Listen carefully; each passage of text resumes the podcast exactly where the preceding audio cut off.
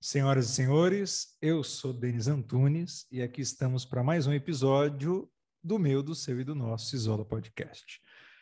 No episódio de hoje, eu converso com um cara, o, o, o queridinho, o queridinho da, da, da, classe, agora também da política. Converso com ele, Pedro Granato. Pedro.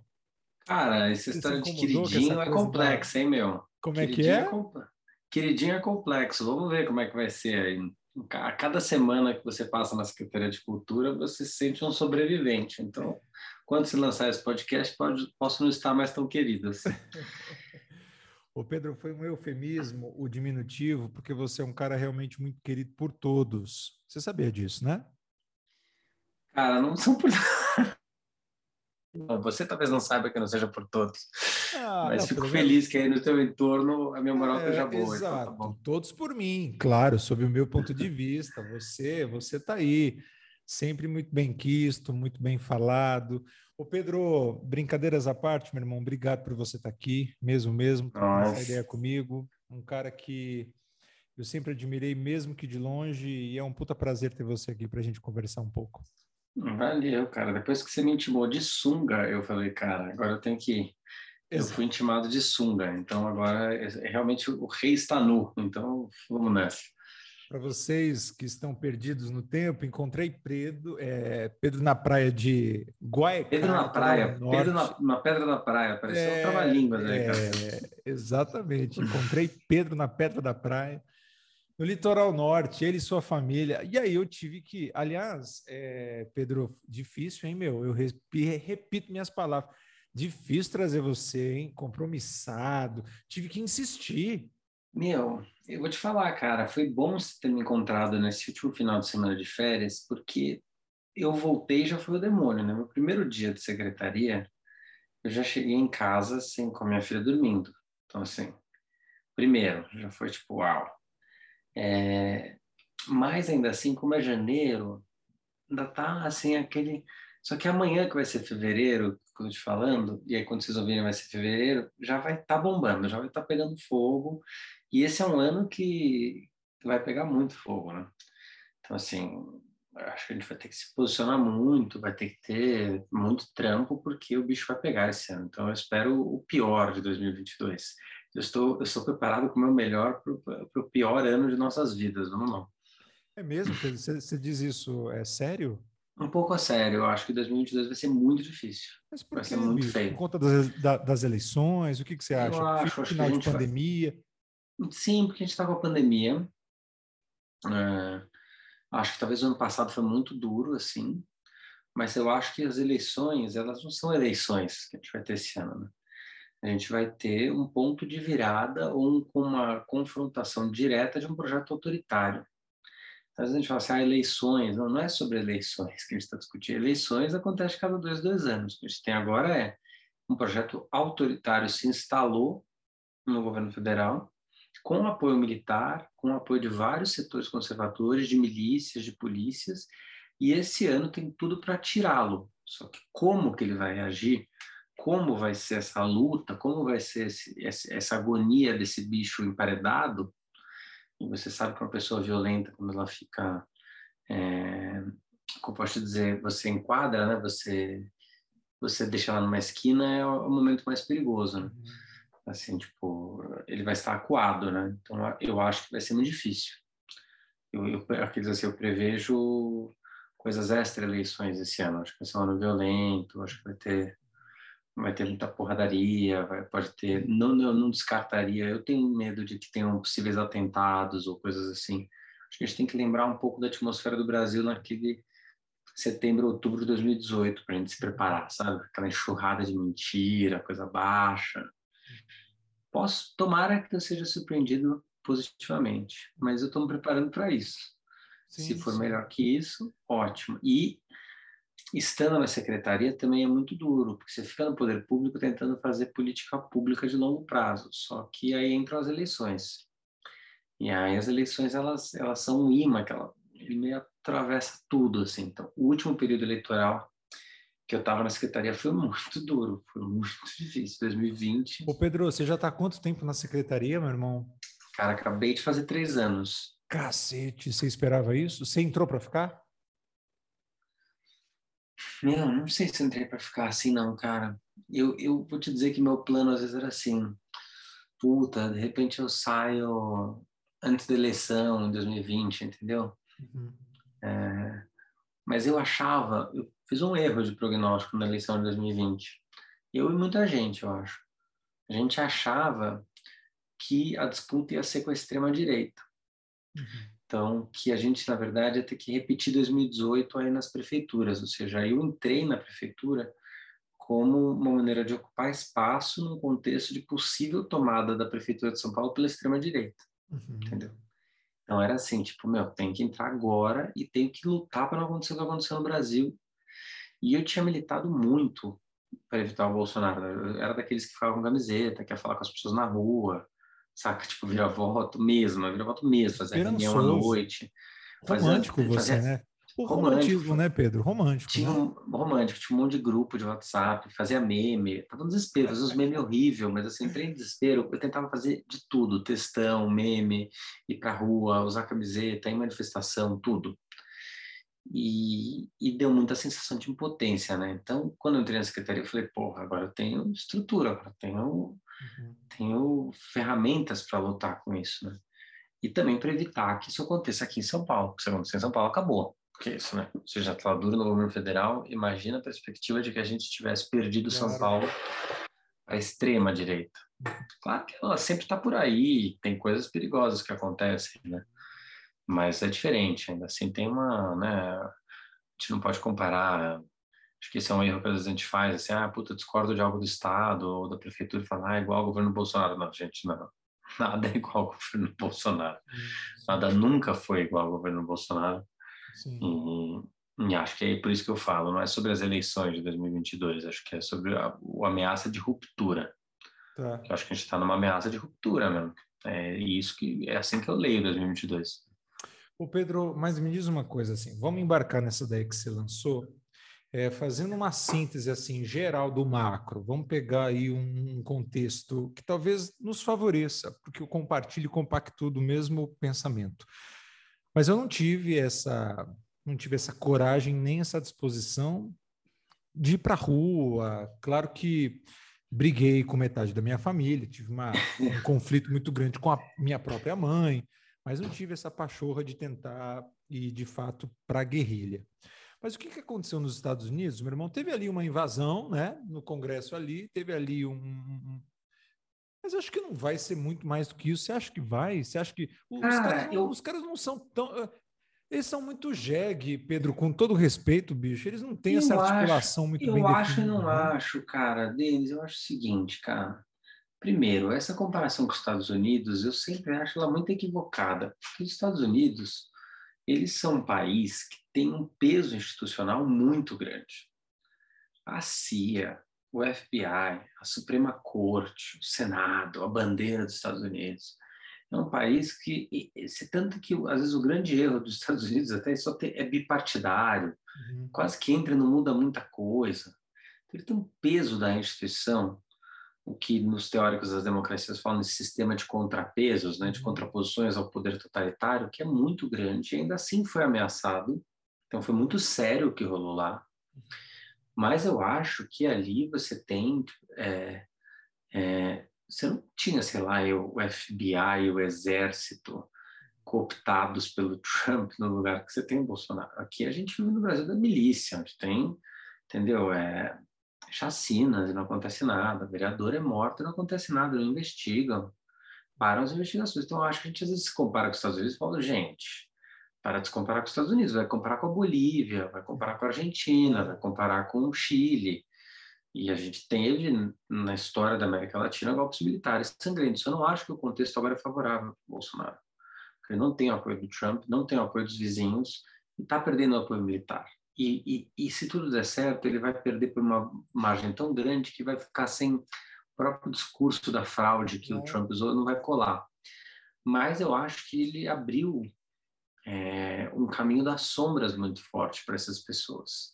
E ele armou as pessoas. Eu acho que a gente às vezes tem uma mania de minimizar o que rolou. O cara fez diversos decretos para abrir é a compra sem rastreamento e a compra de munição pesada para as milícias. Então, por exemplo, no Rio de Janeiro, eu acho muito difícil falar que vai ter uma eleição limpa lá, porque lá o, a maior parte do território é controlado pelas milícias. E você vai ter eleição com as milícias mais fortes do que nunca, mais aparelhadas do que nunca, e que provavelmente vão fazer uma pressão muito grande. Então, talvez eles percam mesmo com o juiz roubando, entendeu? Pode uhum. ser. Sim, sim, sim, e, ou não, e a quantidade de gente Até louca... Até porque os nossos juízes, né... A quantidade de gente louca que foi despertada, o John Lennon morreu em tese por causa de um louco, em tese. Uhum. Entendeu? Eu fico pensando assim, no, no debate eleitoral agora, vai que a gente vai ter comícios nas ruas. O uhum. que, que impede alguém de pegar uma arma e tentar atirar nos outros candidatos, claro. como já aconteceu na Colômbia, como já aconteceu em outros países? Então, eu acho que a gente tem que olhar também mais para o contexto latino-americano, que é o nosso, sabe? Tipo, olhar, mas que, meu, o que, que já rolou? Tipo, a Colômbia. A Colômbia é um bom exemplo. Às vezes a gente vê Narcos. Você viu Narcos? O, a série, assisti. É, eu acho, eu, eu fui para Colômbia, a minha filha tá vendo aquele encanto da Disney, né, que é na Colômbia também. Maravilhoso, maravilhoso. Só que a prefiro Colômbia... com este, viu, Pedro? É, então, só que a Colômbia real, ela é muito parecida com o que o Brasil é. Eu acho, talvez, até da América Latina, o país mais parecido com o Brasil. Uhum. Porque eles também têm um peso né, da escravidão muito forte, que tem rastros culturais, que tem rastros de violências, tem uma espécie de, de guerra urbana declarada, entendeu? Que fica uma tensão entre milícia, tráfico, entendeu? É muito parecido. E lá você tem vários casos muito pesados de interferência nas, nas eleições. E o Bolsonaro vai usar a exaustão, como ele já mostrou no começo do ano, aquela história da facada, o que eu acho que é. serve para ele justificar uma agressão, entende? Uhum. Eu acho que assim, vai nivelar a, a, eleição por aí, não vai ser uma eleição, vai ser uma guerra. Ele falou hoje. Uhum. Então eu acho que assim, como ele está treinando com gente muito louca, eu acho que é bom você ter cuidado, eu acho bom. Não é para ter medo, mas acho que assim, a gente, tipo 7 de setembro, todo mundo minimizou. Você não ficou com medo no 7 de setembro?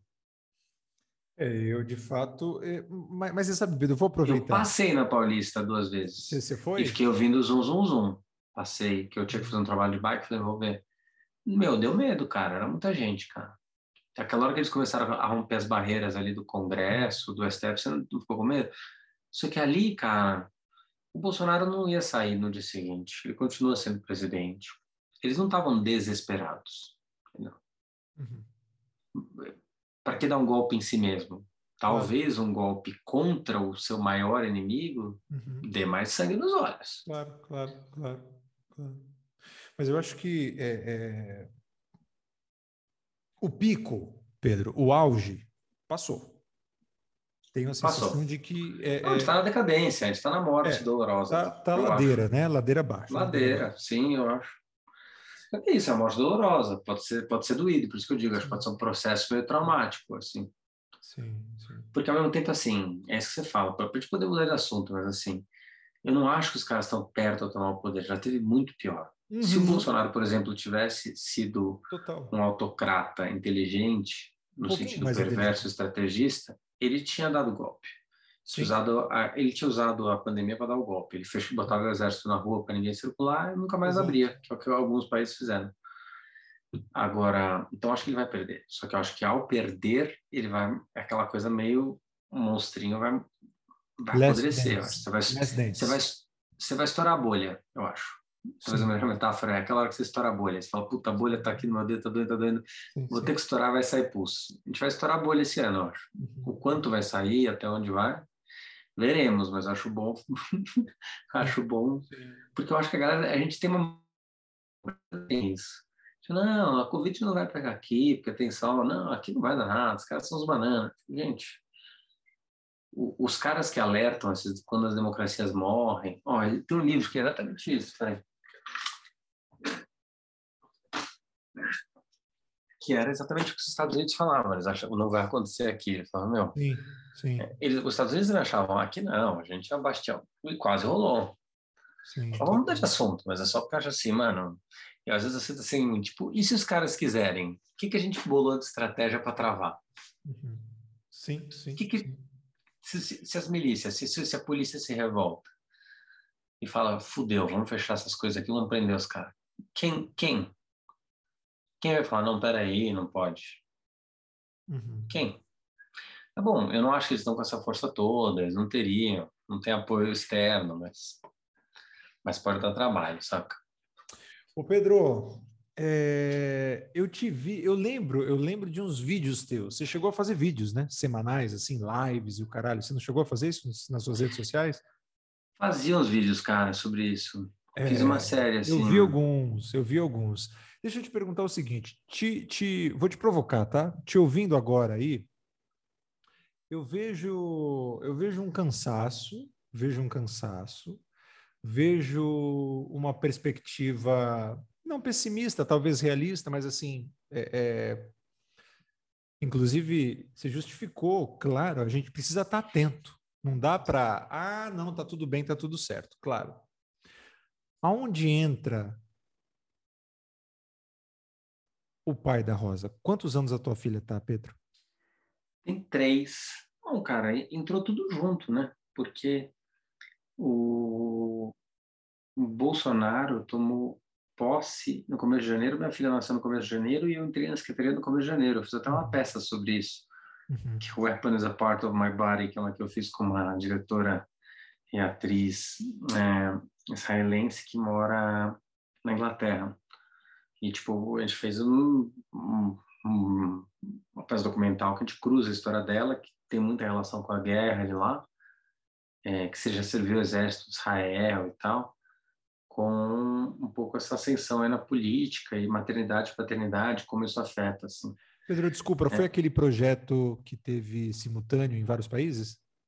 É, é, eu fiz três projetos internacionais, assim, desses. Tem um que é o País Clandestino, uhum. que são cinco diretores, que a gente fez na MIT, que é um de cada país, só que a gente fazia presencial, teatro normal, tinha um que eu fiz com a Ruthie, já que é essa parceira do Apple, que eu fiz em 2019, justamente quando minha filha nasceu, quando entrei na secretaria, que era o Babylon é, Beyond Borders, que era a Karina Burr e o Gloire aqui uhum. no palco, que era quatro países ao mesmo tempo, com plateia, e a gente falava sobre essa sensação de ah, sobre migração, sobre não ser do seu país, sobre ocupação, sobre, né? E aí a gente curtiu muito fazer junto, só que esse projeto era uma coisa megalomaníaca, porque eram quatro teatros simultâneos em diferentes fusos horários, com o público rolando, transmissão ao vivo. Sendo que ainda não tinha pandemia, né? Porque depois a gente começou a se acostumar com a coisa da transmissão a partir do teatro, mas ali antes... Eu... E então a gente fez uma só mais intimista, que era eu e ela, que os dois faziam de terraços das suas cidades. Ela fazia num prédio em Liverpool, num terraço, e eu fazia no prédio da secretaria porque eu falava de paternidade, de secretaria de Bolsonaro. Então, para mim, as três coisas é, assim, entram muito. Assim. Quando você falou, Pô, você esperava que você ia ficar três anos na secretaria? Cara, o grande combustível para estar na secretaria é um pouco fazer um contraponto a esse momento Bolsonaro, entendeu? Porque eu sinto que é uma conjuntura que se armou de muito retrocesso em 2018. Meu, tem que ocupar espaço, cara ficar esperando, ah, não está na melhor situação, tudo que eu concordo, não. Oferecendo espaço, vou ocupar, vou fazer coisas e vamos para cima, entendeu? É, então também acho que assim, até a própria eleição do Bolsonaro para mim é um, é um divisor de águas. Falei, e aí, o que eu vou fazer a partir daqui? Porque muda. Claro. O meu porquê de estar aqui tem muito a ver com fazer frente ao governo Bolsonaro. E cansaço, você junta as três coisas. A pandemia no governo Bolsonaro, ser pai e estar na secretaria, eu estou exausto. Claro. Mas cadê o lúdico, o Pedro? Cadê o pai de uma menina? Cadê o pai de uma menina de três? Cadê essa família Mano, que eu vi na praia de Gacá? Cadê esse cara? Cara, esse, esse, cara tá super aqui. Esse cara é um fanfarrão, um cara que faz teatro, que sou eu mesminho, que tava lendo o livro antes de entrar aqui para fazer minha filhota dormir.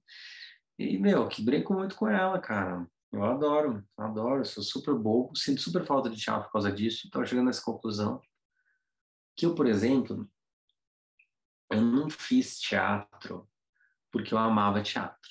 Eu não tinha essa coisa, ah, eu amo teatro, o meu sonho é montar uma tragédia. Meu, eu queria fazer cinema, eu gostava de música, só que de repente eu comecei a fazer teatro para aprender a dirigir ator e eu amei, nunca mais parei. Então, teve uma coisa que foi muito assim, muito instintiva, muito muito natural, um ambiente que eu me sinto muito à vontade. Mas essa coisa que você fala do lúdico, eu também percebi que o teatro é um lugar que é, eu gosto da convivência. Acima de tudo, eu gosto de camarim, eu gosto das bobagens, eu gosto, saca? Tipo, eu curto esse, esse lugar. E que nos últimos dois anos a gente está sem, né?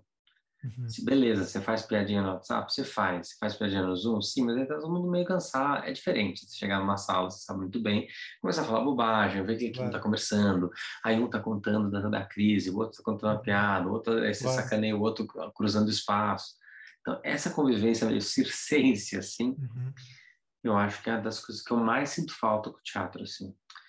E que acho que, mano, infelizmente, tipo, é isso, a pandemia e todas as coisas tiraram um bocado, né? O Bolsonaro, tá, tá todo mundo. Eu até estranho, te falar. Eu ouço discos e tal, né? Aqui em casa também ouve muita música e tal, discute muita música. Eu fico louco quando eu vejo esses artistas que você vê o trabalho e, e, e não reverbera nada do que tá rolando. Você fala assim, pô, mas você tá cansado, tá de mau humor, tá preocupado. Tipo, gente, quem não tá, tá muito louco, né? Porque assim, tipo, às vezes eu ouço algumas coisas que eu falo, puta, o disco é bom pra caramba, mas eu ouço aquilo e falo, meu, se um ET cai aqui ou alguém e fala, meu, o que, que tava rolando no país nesse disco, você não tem a menor ideia. né? Tipo, o cara tá em outro planeta, assim. Então eu acho também que o, essa Weapon, por exemplo, mesmo peça que eu fiz, ela era mais sombria, assim, saca? Ela era mais pesadona, assim, num lugar de depoimento, mas com. E é isso, tipo, tá aqui, entendeu? Eu acho que. Porque ao uhum. mesmo tempo, assim, não, porque é, porque tem. No Apple tinha uma coisa que eu gostava muito, que a, a Ruth falava, porque ela tinha sido do exército. E lá no exército de Israel, eles, todo mundo tem que servir por quatro, cinco anos. Uhum. E eles ficam com uma arma. Eles levam, tipo, sei lá, um fuzil, uma sei exatamente o nome, que eu não gosto de arma, e fica grudado no corpo direto. Então eles dormem com, sabe, com a arma, eles vão dormir com a arma embaixo do travesseiro. Então daí que veio o nome também, a, a arma é uma parte do corpo, ou, a, ou está a parte do corpo. E, e, a gente discutia isso com relação aos filhos, entendeu? Porque a gente brinca, tal, uma delícia. Só que tinha falou assim, meu, mas tem um lugar que o filho traz que é o ímpeto da sobrevivência, entendeu? Que é assim, cara, olha o país que eu estou fazendo, assim, eu lembro de no começo, quando eu estava muito exaurido com a secretaria, ou discutindo com a Rô e tal, como cuidar do filho da, da, da Rô, sabe, tipo, puta, como cuido, meu, cara, às vezes eu estou fazendo algumas coisas ali pela secretaria que eu realmente acho que assim, eu estou fazendo também com uma sensação de pai, de pensando em legado, pensando o que, que eu estou deixando para ela, para os outros, que é tipo, acho que né, quando você é pai, você entra nesse modelo também, que é assim, ah, eu gostaria de, legal, você gostaria, mas Agora, a gente não está falando só do que você gostaria, né? Você está falando é. também do que você precisa fazer. Então, você não queria ler negócio, mas você vai ler para dormir. Você, você vai acordar de manhã porque ela acorda, saca? Uhum. Então, puta, eu me divirto muito com a minha filha. faço um monte de teatrinho de quinta categoria. Me acho um artista de vigésima categoria com a minha filha, porque eu dou voz para todos os bonecos e ponto não sei quantos roteiros com ela, que ao mesmo tempo que ela entra no jogo, então eu amo. É mas também isso, cara, também tem um impulso de sobrevivência, também tem uma preocupação. Pô, tô dois anos preocupando com a minha filha, sabe? Se ela abraça alguém, se ela não abraça. O vírus, não sei o quê, aí vai pra escola, um alívio, aí puta, encontra a avó, tossiu. Então, né, sei lá. Tô pesadão? Tô pesadão, Denis? Ah. Não, Pedro, eu te vejo, te vejo cansado, meu irmão. Você sabe ah. que eu tive uma única experiência contigo, para quem, para quem aí tá nos ouvindo, ou nos vendo. Aliás, aproveite para você que está no YouTube de curtir esta porra, nos ajudar de alguma forma para a sobrevivência e existência dessa caceta. E se você está aí no teu tocador, também siga o Cisola Podcast. Estamos em todos eles. É, Pedro, te conheci no teatro, óbvio. É... Como ator, Pedro, eu cheguei a fazer um ensaio de algum texto do Nelson contigo. Que texto era? Vestido de noiva? O, o Beijo no Asfalto. O Beijo no Asfalto. Perfeito. E eu lembro que você me mandou uma mensagem, você falou assim, ó, oh, a gente vai, é, é, um Nelson meio doidão aqui, a gente vai fazer na rua essa bagaça, e eu lembro que era para eu cobrir assim o standin, talvez, como é que chama o sujeito, o personagem Do central? Arandir. O Jurandir, exatamente, o Arandir. Arandir. Arandir, exatamente. É... E eu cheguei a fazer um único ensaio, e aí daí não sei mais o que aconteceu, acabou não rolando a sessão que eu ia fazer. Mas você me pagou o que você havia é, programado comigo. É, é, porque eu acho que o menino tinha deslocado o joelho, uma coisa é, assim. Não lembro, ele, isso. Ele tinha deslocado o joelho, fazendo inclusive uma outra peça minha. Tipo, o joelho saiu do lugar e a gente, sei lá, tinha peça na semana seguinte. A gente falou, Isso. meu, socorro, Denis, vem cá. É. Você já pegou, você já fez. Foi muito bom, você tipo, fez a peça. Até estava na dúvida, você não fez? Porque eu lembro de ver você fazendo a peça inteira. É, não, eu, é, eu, tive dois ensaios, Pedro. Aí no segundo ensaio já estava ali mais ou menos certinho a coisa, mas eu, a gente não chegou a fazer. E era uma estética boa, estética. É, é, você colocava os atores com uma capa de chuva amarela, tinha uma coisa bonita. É, mas eu não fiz. E o que ficou marcado, olha só que doido, Pedro. Você me escreveu e falou assim: Denis, desculpa, o cara vai fazer. É, você já fez aí dois ensaios, mas tá beleza, me dá aí. Na época não tinha Pix, mas assim, me dá o seu Pix que eu vou te pagar essa porra aí que eu havia acordado. E olha só, o óbvio, tá, Pedro? O normal, cotidiano, da gente cumprir com a nossa palavra. O que no teatro, que é um lugar que eu conheço, mas eu desconfio de que no mundo inteiro talvez seja assim, infelizmente, as pessoas não costumam bancar aquilo que foi acordado. Eu falei, nossa, que cara sério, que sujeito sério. No teatro a gente a gente se depara com essas obviedades, a gente fica um pouco espantado. Olha só, é um sujeito sério. Tem espaço para sujeitos sérios trabalharem numa secretaria de cultura? Nossa, mas eu, eu sou eu sou o fanfarrão da secretaria de cultura, né, gente? Eu sou mais fanfarrão da secretaria de cultura, porque eu não sou um cara tão sério. Sou debochado, imagina, eu tenho que me segurar, a galera é muito séria lá. Nossa, a galera é muito séria. Mas tipo, ainda mais com Pedro, esta seriedade de, por exemplo, você entendeu o que eu disse? De ter tem, um de palavra. É, é, é, possível tem. trabalhar? O Pedro Mano, me responde uma gente, coisa. Bicho. A gente tem que tirar, não, peraí, a gente tem que tirar esse nosso vício de achar que política e política pública é coisa de pilantragem. Tipo, porque, meu, tem um monte de gente muito séria, muito comprometida, muito mais que eu. São, eu entrei lá e eu eu lembro quando eu cheguei no Centro Cultural Teatro, os caras assim, ah, porque os técnicos públicos, essa equipe de teatro público, eu cheguei lá e falei, meu, é um absurdo as pessoas falarem isso. Porque quase ninguém está disposto a fazer os sacrifícios que alguém que trabalha no espaço público faz, entendeu? Para estar tá lá, para segurar o teatro, quantidade de bucha, de doação, por um salário pequeno. Então tem uma galera muito foda, muito séria, mas muito séria. Eu, eu sou, entendeu? Eu sou meio de caminho, eu sou fanfarrão, artista, que eu sou muito sério no, no, no, que eu quero fazer, levo muito a sério a secretaria, é um negócio que me toma por completo, realmente, assim, tipo, tomo como missão de vida, assim, vira meu monotema, porque eu acho que, eu acho, eu tenho uma sensação meio, cara, eu tenho que aproveitar enquanto eu tô aqui, sabe? Então eu tenho uma sensação Sabe aquela coisa que a galera falava do Cazuza? Tipo, ah, o Cazuza, ele viveu, parece que ele sabia que ele ia viver pouco. Tipo, eu sei que eu não vou ficar muito na secretaria, entendeu? Eu sei que minha passagem é curta, então, tipo, tô na secretaria, mano, tem que fazer as coisas transformarem já. Então eu vou com sangue nos olhos mesmo, assim, para as coisas mudarem, eu quero ter resultado, quero fazer as coisas, sabe? Tipo, o Pedro, você entrou junto com o Hugo? Você entrou junto com o Hugo? Eu entrei junto com a Ale, foi o Ale que me chamou. Tá. Aí eu fiquei na gestão do Ale 1, aí entrou o Hugo, fiquei na gestão do Hugo, aí o Ale voltou, fiquei... aí quando o Ale voltou eu mudei para uhum. formação. Eu fiquei dois anos no Centros Culturais Teatros, é... tinha dois teatros fechados, que era o Paulo Herói e o Arthur Azevedo. Tá. E eu falei, meu, não saio daqui enquanto eu não reabrir o Paulo Herói. Já tinha reaberto o Arthur Azevedo com o, Tom Zé. O Paulo Herói Santo Amaro ou o Paulo Herói Cangaíba? Santo Amaro, Santo tá. Amaro. E o Arthur Azevedo na Moca? Na Moca a gente. É, teve outras coisas que a gente fez, mas é que esses dois eram obrigação, porque eu era presidente do Movimento de Teatro Independente de São Paulo. A gente lutava para teatro não fechar. E eu cheguei, tinha dois teatros fechados. Falei, mano, eu vou reabrir esses teatros. Tipo, é uma questão de, tipo, honra. Eu, então, daí eu abri o Pauleirão em dezembro, final do meu segundo ano. Tipo, meu, pandemia, mil coisas, obra, obra que fracassou, licitação, desespero. Uma semana depois da eleição. E aí, quando o Ale voltou, ele falou dessa possibilidade de ir para a formação. E aí, inclusive, timbrou um pouco com isso que você me fala. Pô, e o lúdico, eu falei, putz, formação. Eu que sou pai, que estou sofrendo um pouco. Isso na prática. Desculpa te interromper, mas é, é, claro, qual é o não, teu vai me interrompendo. Gente, eu amo. Então, uma coisa muito chata que às vezes que, que a boa educação faz, que tem na secretaria, as coisas, às vezes você, você, tem que esperar a pessoa falar até o fim. Outros, eu adoro quando me interrompem, eu adoro interromper os outros. Mas então, a gente tá no Zoom, né, bicho? A gente tá no Zoom, é um ruído do caralho para quem ouve. Se a gente não tiver o um mínimo de bom senso, fudeu, ninguém ouve ninguém. Mas me diz, é, o, o que, que é, é essa porra de formação na prática?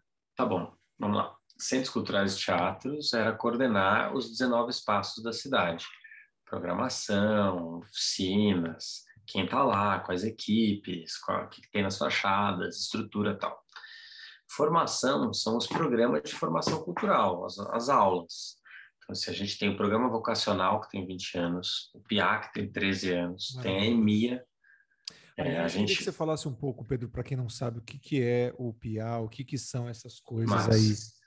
O vocacional é um programa de cidadania cultural que é voltado para pessoas assim, de 14 até a idade que quiser, e que são experimentações livres de linguagens, então de teatro, dança, literatura, artes visuais, e agora a gente colocou também é, circo e audiovisual. Acabamos, esse é o primeiro ano que vai ter circo audiovisual no Volca. Legal pra cacete, não sabia disso. O Volca está em mais de 100 territórios, entendeu? Então você tem CEL, Casa de Cultura, Centro Cultural, e ocupações. Então assim, a gente também começou a fazer assim, de repente a gente descobriu um território, um bairro que não tinha um equipamento público ali, a gente falou, não, então vamos fazer parceria aqui com alguém, que nem a gente tem, por exemplo, com a Mugunzá, você vai saber, tem vocacional lá na Mugunzá, entendeu? Porque a gente falou, meu, na Luz não tem equipamento público ali, os caras fazem um trabalho fundamental, com a população toda ali desassistida, vamos botar lá. E o PIA, ele é voltado para crianças de 5 a 13 anos. Ele é um programa de iniciação artística. Ele é um pouco inspirado na experiência da EMIA, que é a Escola Municipal de Iniciação Artística, que tem, vai fazer 42, 42 anos esse ano, e que, no momento da gestão mata, ele foi para os CELS, só que aí não chegou a se instaurar as EMIAs nos CELS e viraram o PIA, viraram um programa mais volante. E agora, finalmente, depois de 42 anos, a gente vai fazer a expansão da EMIA para quatro polos da cidade, na periferia, nas quatro macro-regiões. Então, vão ter quatro novas escolas de, de iniciação artística na cidade, onde só tem uma há 42 anos. E, além disso, tem todos os outros programas de formação que a gente está criando ou que já existiam. Tem o programa Jovem Monitor, que são 300 jovens por toda a cidade que trabalham em todos os espaços culturais e que eles têm uma formação prática ao longo de um até dois anos. A gente criou agora um programa chamado Criatividades, que é mais ou menos para esse público jovem, só que com uma ideia mais de empregar já, de ver os caras criando os projetos deles. Então, assim, em cada espaço da cidade vão ser 101 é, jovens periféricos que vão desenvolver um projeto para melhorar aquele espaço e vão executar ao longo de um ano. Então, eu falo, meu, eu quero, eu sei que você vai dar oficina na Penha, né? Não dá pra... Então, eu vou lá na Penha, por exemplo, uma coisa que eu fiz quando eu fui coordenador do Centro Cultural, não, vamos, vamos fortalecer o vínculo com o Itamar Assunção, então a gente vai, né, que agora tem estátua, tarará. Sim, sim. Tipo assim, o jovem monitor pode falar, meu, eu vou resgatar a memória do Itamar e trazer isso para as paredes da Penha e para os coletivos, entendeu? Ele vai desenvolver um projeto e vai executar ao longo de um ano. Então, são criatividades. A gente lançou ano passado também o Território Hip Hop, com os quatro elementos do hip hop todas as regiões da cidade com oficinas, e o PIAPI, que é um programa de iniciação artística para a primeira infância, que é de 0 a 6 anos. E, então, também em vários territórios da cidade já foi uma coisa, ainda mais com a pandemia, foi muito bonito. Porque era trazer arte educadores para espaços, e as pessoas muitas vezes estavam recolhidas em isolamento, levar as crianças ali para brincar, cruzar, conhecer espaço público, com puto acompanhamento. Então, a formação são todos esses programas que cuidam da formação cultural, o que a gente pode fazer, Inclusive as oficinas culturais que hoje estão na mão dos espaços, a gente também está tentando é, ter um mapeamento mais claro na mão da uhum. formação para que a gente entenda o que está rolando de formação na cidade, entendeu? Muito bom. E lembrando que tudo isso é público, né, Pedro? Tudo público, tudo gratuito. Isso, isso tudo. Perfeito. Porque às vezes essas informações não chegam.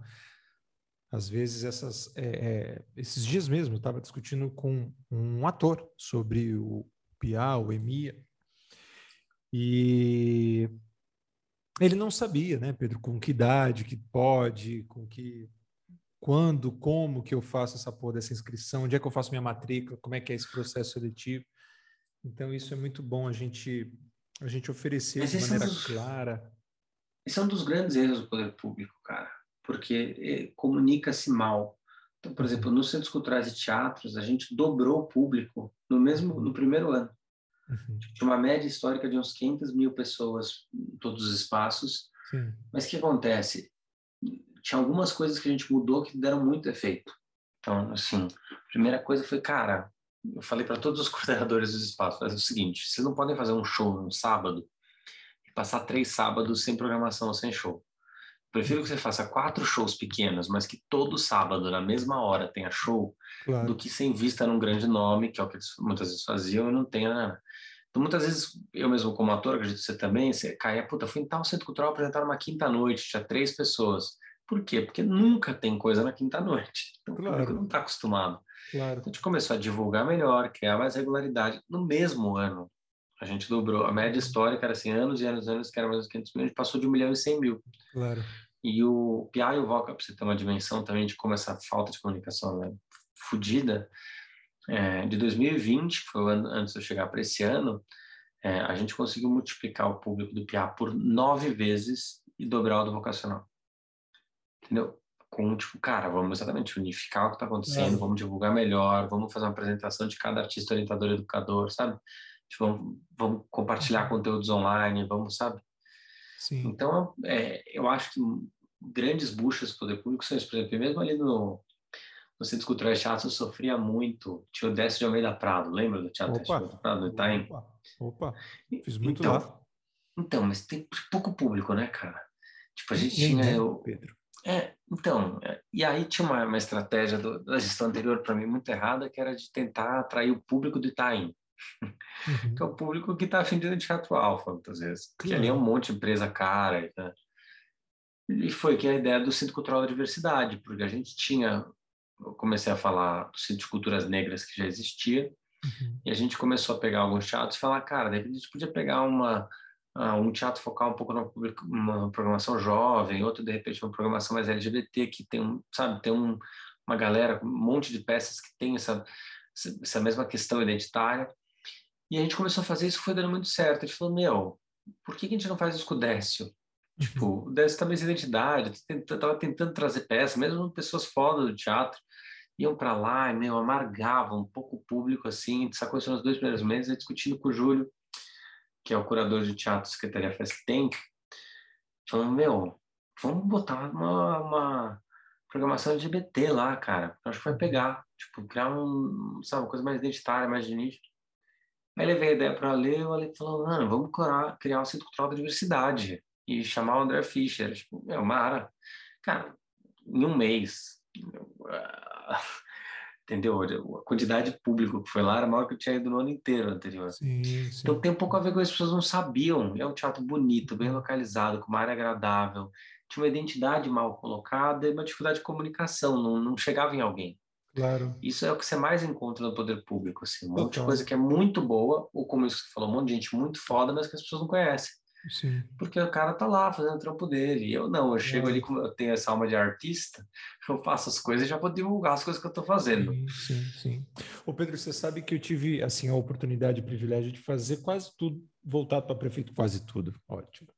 Mas já tive, já fiz projeto Escola no Céu durante muitos anos, já fiz uma contação de história que eu passei por todas as bibliotecas de São Paulo.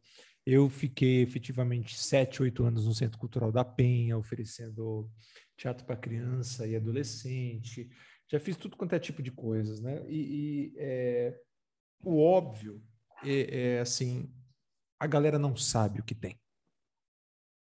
Uhum. É o óbvio, é o óbvio. É óbvio, é óbvio. Não, é, é, assim, não, não chega, não tem acesso, não tem. Eu nem sabia Mas, que tinha. E, às e... vezes a secretaria não sabe o que tem, cara. É... Porque sabe o que acontece também? Acho que duas coisas muito ruins, que é isso, essa falta de comunicação. Então, eu invisto muito em comunicação. Uhum. Não comunicação só fala, tipo assim, meu, em um saber o que o outro está fazendo, em avisar as outras coordenações uhum. que a gente está fazendo, de particular, de particular, articular, articular, articular. E também é, uma coisa de que às vezes eu acho que um defeito de política pública que chega alguém lá e centraliza. Ah, eu vou mandar, eu sei o que, que é legal, então vou mandar para o Grajaú tal coisa. Aí o que acontece? E eu vivi isso muitas vezes como artista. Eu, sendo esse artista, que às vezes chegava lá no espaço e a pessoa do espaço não tinha a menor ideia do que eu estava fazendo. E acabava a peça e falava, nossa, é ótimo. Queria que tivesse de novo para eu chamar as pessoas. Eles falam, bem, Perfeito. Então, a primeira coisa que eu fiz quando eu virei coordenador foi, mano, não sou eu que vou fazer a programação, são vocês. Uhum. Tipo, ó, vou dividir o dinheiro aqui, tanto por mês, mesada, né? Uhum. É, e vocês fazem uma programação que vocês gostem, porque aí vocês vão divulgar, vocês, vocês vão falar, vocês, essas pessoas são aí do território. Então, acho que assim, é esse fosso que rola. E como também o, o poder atrai, eu acho que tem muita gente que chega no poder para fazer tudo para si, entendeu? Uhum. Então, isso destrói também essa comunicação de base, sabe? Claro, total, total. Porque, tipo, vira um projeto pessoal, aí é isso. Às vezes o cara que tá ali na ponta não sabe quem é o outro, ou sei lá, eu não, não tava sendo construído uma teia ali. Então, nossa, cara, o que eu vi no Centro Cultural de Teatros, assim, de tipo, sei lá, por exemplo, eu lembro de a secretaria mandar um arraial para Penha, você conhece a Penha, uhum. uma semana antes da festa do Rosário e não apoiar a festa do Rosário. Aí eu falei no secretário, na, na coordenadora de programação, falei, não, gente, vocês estão pirando. Vocês estão gastando uma grana com uma estrutura de box trans, sendo que já tem uma puta festa aqui no lugar, que já rola. Exato. E vocês estão gastando uma coisa que está caindo de OVNI. E aí não vai uhum. ninguém, claro. Vocês não têm laço com a comunidade. Vocês estão fazendo, saca? Ô Pedro, mudando completamente de assunto, sabe um troço Muda. que você falou aí? Hum. O ro e a ro. Arro e a É, arro, arro e arro. É, quem é arro? Diz aí para mim, para quem não futrica o teu Instagram, tuas redes sociais, diz aí para mim. Ah, a Roberta Martinelli, ela é locutora de rádio, apresentadora de TV, tem o Cultura Livre, sou Apino, podcast Nós também, é de podcast, o Nós é bonito, quer chorar, vai ouvir o Nós, ouvir histórias reais, aí, cruzadas. Ô Pedro, é, vocês são casados, vocês casaram no papel e o caralho? Não, a gente é companheiro, eu, ela é minha companheira. Eu, eu, eu tenho ranço um pouco dessa coisa de companheiro, porque eu acho muito, tipo, companheiro, eu chamo um cara na rua, ô companheiro, é, irmão. É isso que eu te então, perguntar, assim, que porra, isso, isso é como na prática, essa merda Ela gosta, ela adora, a Roberta adora que a gente seja companheiro, eu é ela, ela até o infinito. Disso, é ela que gosta. Ela adora, ela adora. É. Ela odeia casamento. Tá. Ela odeia casamento. Toda vez que a gente vai num casamento é um inferno, porque ela odeia a festa do casamento. Então ela fica puta com o casamento, ela fica brava, ela se irrita com a formalização, ela se irrita com o ritual. Ela não gosta, e várias vezes eu ia para os casamentos e eu sempre curti casamento, meio de ficar uhum. bêbado, de falar, tarará. aquelas puta festa, né? Tipo, meu, puta, sempre é uma festa. Então, assim, casamento não tá realmente nos planos, não é o, o termo. E eu sou rodriguiano, como você já falou lá atrás, então eu sou mais dessa ideia de que eu prefiro falar minha mulher e ela falasse meu homem, entendeu? Do que, ah, não, falar minha mulher é possessivo. Eu falo, não, mas o amor é terrível, é muito mais possessivo. Ou seja, vamos, vamos deixar recíproco aí esse sentimento intenso do que. Mas ela gosta de companheiro, então eu virei esse desconstruidão que fala companheiro, um pouco a contragosto.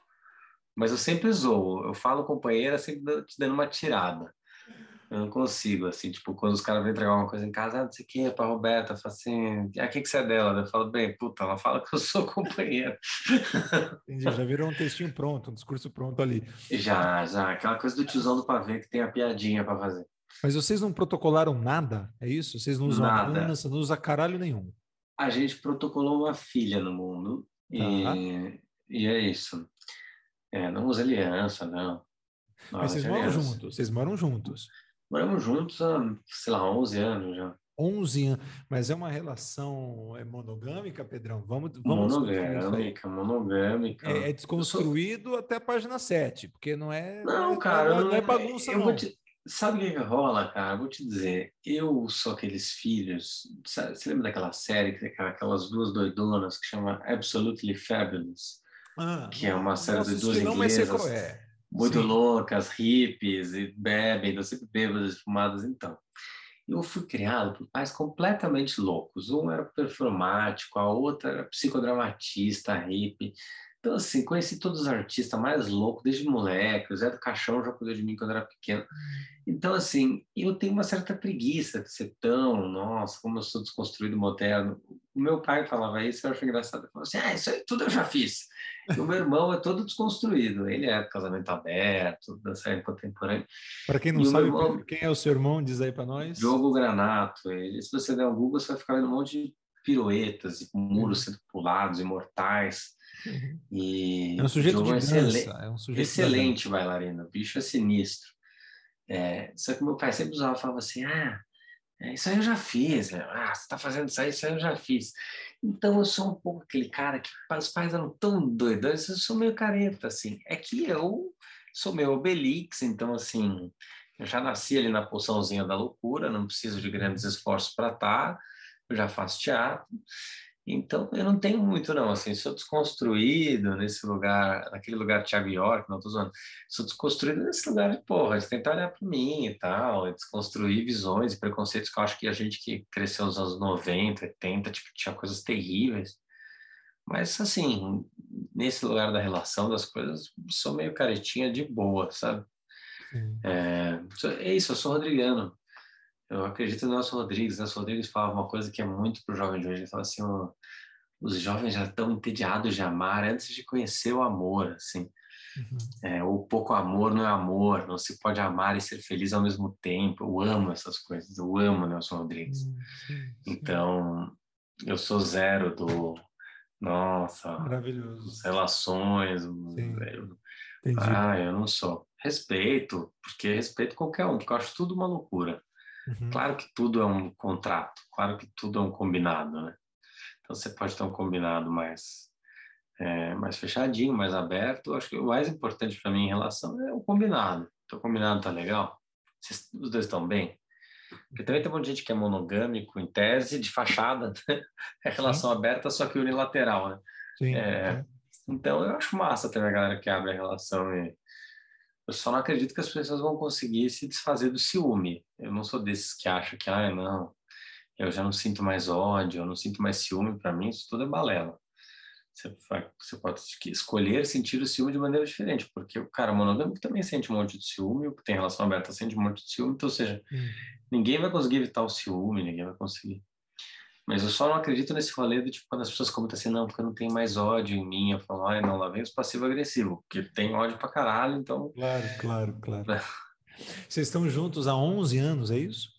Mais, cara, a gente está em 2022, a gente começou em 2009. E, e, é, eu tinha acabado de separar. Eu, eu, eu tinha feito ela? um casamento. Eu, os dois. tinha feito um casamento meio hippie ah, você casou, Aí, casou? Sim. Você já casou, casou? Papel e é, o caralho? Nunca, não casei no papel. Então, eu fiz uma cerimônia e tal de casamento, mas era construída. Bom, construída. E a Rô também vinha de um puta namoro enorme, assim. E aí eu, tava, eu tinha um grupo de teatro que chamava Aí Você Senta, a gente fazia muito teatro de rua. E aí minha amiga de teatro também separou. E começou aquela coisa meio, puto, os caras de 30 separando, sabe? Você, é, você começa a ter uma turminha que são os recém-separados. É, e aí ela estava é, amiga da Rô e começou a dar com a Rô porque a Rô tinha separado também. Ah. Então acabou que a gente ficou meio os três novos separados, assim. Só que isso foi tudo muito ao mesmo tempo, essas separações. Acho que a da Rô tinha sido um pouco antes. Então, assim, tipo, a Rô, ela viu todos os passos da minha separação. Tipo, ela foi ver, ela estava já saindo com a Flávia, e, e, então ela foi ver uma peça minha no dia que eu estava separando. Tipo assim, sabe, nossa, aquele cara do teu grupo não está bem, sabe assim. Todo mundo assistindo tipo, a peça, você na É, aí, sozinho. sei lá, nem um mês depois eu estava mudando de casa para morar com outros caras e, e, fui fazer uma festinha de chegada já estava a Roberta indo com a, minha amiga de grupo. E eu até estava num rolê meio assim, meu, vou esperar um pouco para chegar nela, porque a galera fala, não, ela é muito legal, você não vai fazer merda. Então eu ficava assim, tá bom, meu. Eu tô... Ela avisou até hoje que nessa festa em casa eu fiquei breaca. No fim, não, você não vai. Ela falou, meu, sai daqui. tipo, dar uma chegada de vigésima categoria. E, e depois a gente começou a ficar. E quando ele começou a ficar, eu falei, meu, puta, eu tô zero no momento de ficar com alguém. Tipo, acabei de separar, tipo, mudando móvel. Tipo, fiquei mó tempo junto, não tô, não tô, não tô. Só que a relação foi mara e aí a gente rapidinho foi grudando, assim, eu fui trazendo já o potinho de escova de dente, entendeu? E... Ela que foi para tua ou você que foi para dela? Não, na verdade, assim, a gente. É... Eu tinha acabado de mo mo morar com.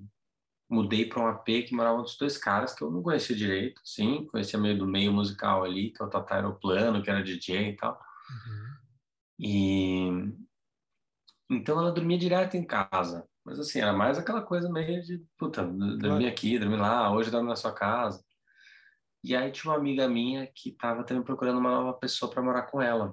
Uhum. E aí a Roja falou, opa, conheceu o meio no jantar, falou, deixa eu morar com você. Tipo, foi lá conhecer a casa, gostou. E eu falei também assim, não, vai lá morar com alguém, porque ela, ela ainda morava na casa da mãe. Tá. A Rua era estagiária da TV Cultura, uhum. caçava as fitas e os CDs lá para o maestro, estava terminando a faculdade, eu ia pegar ela na faculdade e morava na casa da mãe. Então, quando minha amiga falou, ela se animou, eu falei, ah, ótimo, vai morar um pouco com alguém. Uma... Primeiro, tem umas questões de você morar sozinho que é melhor você ter você com você mesma. Depois a gente resolve. E ela ficou um tempo, só que aí já ficou assim, né? Tipo, ela morando com uma amiga, morando com dois caras e a gente dormindo, tipo, todo dia juntos. Só que era uma coisa, na minha, dormindo na sua, na minha, da sua. Até que a gente achou uma casa, acho que, sei lá, um ano depois, assim, um AP, e a gente mudou. E, e era um AP que era meio uma sala com um quarto vazado, assim, uma espécie de loft, assim, que o, a cama parecia um palquinho. E... Uhum e eu lembro que a pessoa que alugava era completamente louca. Então, o primeiro dia que a gente foi visitar o AP, ela estava chorando já, porque estava brigando com o marido. A Roberta começou a chorar. E eu, oh, tipo, meu Deus, Deus, como a gente não fugiu disso? A gente ficou lá e a gente morou nesse prédio. Por um puta tempo a gente se mudou só agora. Que na pandemia, com a Rosa, a gente resolveu mudar para casa. A gente falou, meu, tipo, tá sinistro o AP, precisamos de uma casa, precisamos de uma casa. Não achava, não achava, até que a gente achou uma casa. E falou, meu, agora vamos e estamos morando numa casa. Mas vocês estão em São Paulo, né? São Paulo. Muito bom. Sim. Ô Pedro, você sabe que é, agora é momento julgamento, tá? Julga? Ju, é ju, sim, a gente julga aqui. A gente julga. Ah, nossa, que cruel ele. Não, a gente, a gente julga. A gente não faz o, o desconstruído hipócrita, não. A gente julga bastante. Você, Você não faz a... o fofinho sem ódio. é, é, é, exatamente. Você e a Roberta, vocês formam um casal que é muito. Eu, ve... eu, eu, eu futrico, né? Eu futriquei você, né, Pedro, antes de estar aqui. A gente faz isso até porque o Instagram serve também para isso. Aí eu botei lá, porque eu te sigo, é engraçado isso, eu te sigo, mas eu não recebo tuas coisas.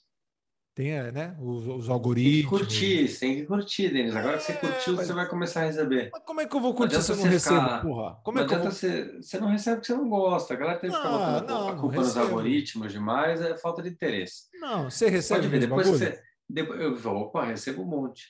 Depois que você fala com a pessoa no WhatsApp, ou curte o negócio dele, ou manda uma mensagem para a pessoa, começa a aparecer toda hora. Então, então tá os bom. algoritmos, uh, vem com esse papo de algoritmo.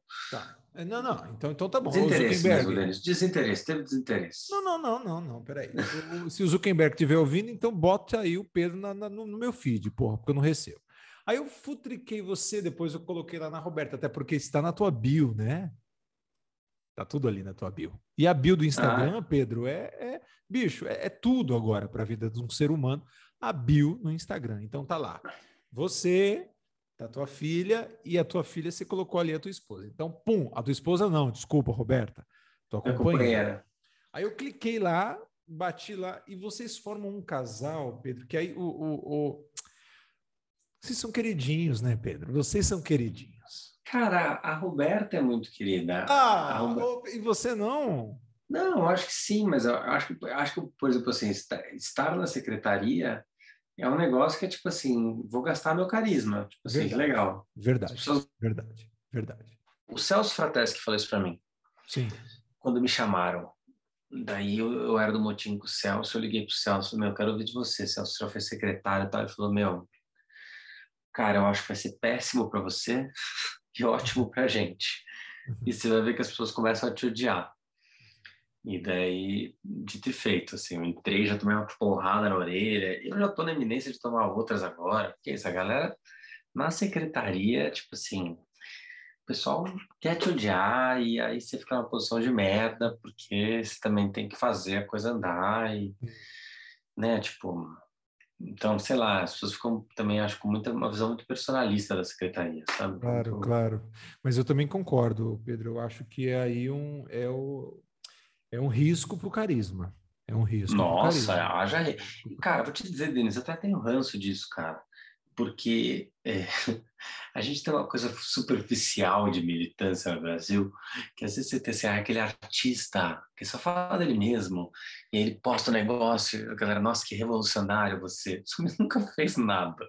Sim. Aí você entra lá na secretaria, que daí você realmente está se doando para um caralho para fazer o negócio, uhum. você está dedicando a sua vida para transformar o rolê, e a galera fica só te dando porrada, entendeu? Eu falo assim, meu, a galera é muito, é muito superficial, né? Porque daí vem aquele lacrador que pega no período eleitoral e claro. xinga tudo e fala, nossa, ele é muito militante, claro. né? Claro. Agora, tipo, militante, mas ele afetou a vida dele para aquilo acontecer. Sim. Porque a gente tem essa visão infantil de política aqui no Brasil, né? Sim, sim, vários lugares, assim, mas a gente tem esse lugar meio, ah, é política, isso, a política é uma merda. Então, o verdadeiro político é o revoltado que não participa do sistema, e não a pessoa que tenta, tipo, realmente transformar algo.